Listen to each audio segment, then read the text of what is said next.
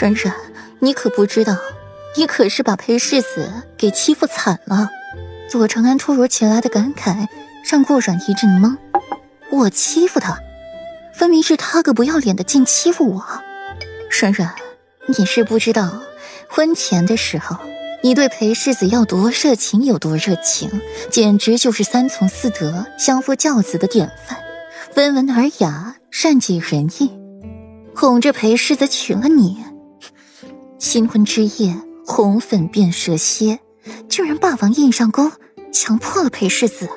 第二天早上起来，可是把裴世子给委屈的不行，看得看得霍尊的心底都为裴世子鸣不平。左长安撒起谎来都不带打磕绊的，一番话说的义正言辞，脸不红气不喘的。我对裴玉。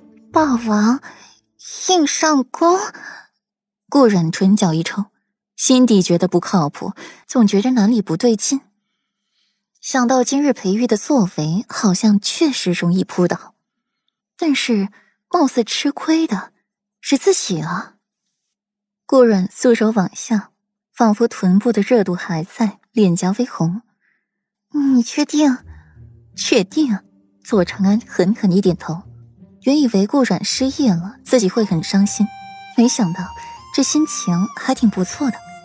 这个软软软萌有趣，听裴玉说像极了他初次遇见软软的模样。左长安摇摇头，难怪清冷精闹的如挂在画里神仙的裴玉都会喜欢，自己见了也甚是欢喜。就是不知道这后来软软怎么变得嘴巴和抹了砒霜似的毒人。啊，软软。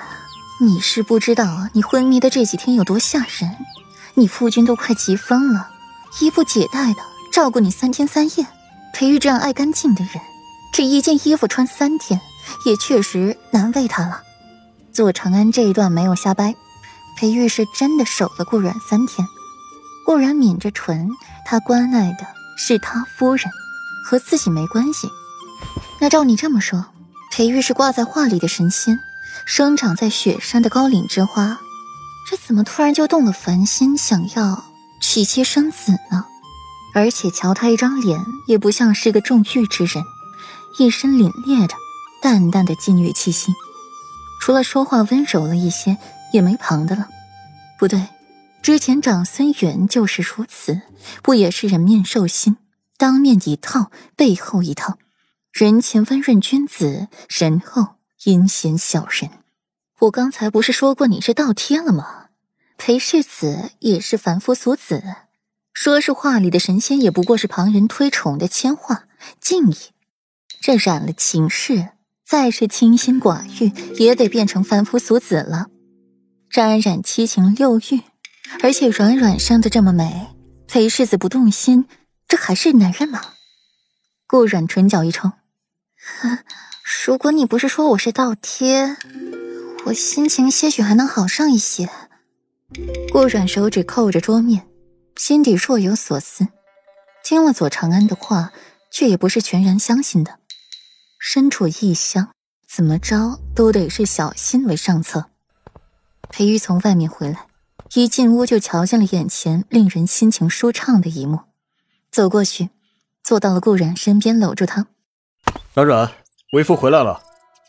顾然有些不适应的推开裴玉：“你别碰我，和一个陌生男人这么亲近，他还是第一次，很不习惯。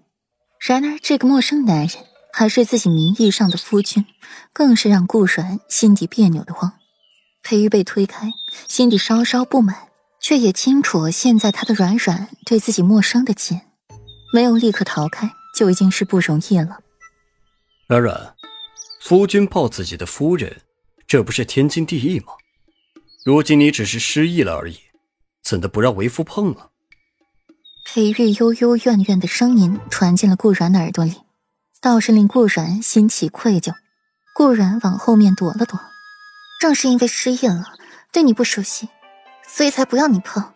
裴玉唇角微勾，探身靠近顾然，墨眸一亮，原来是这样。不过，软软别怕，我们多熟悉一下就好了。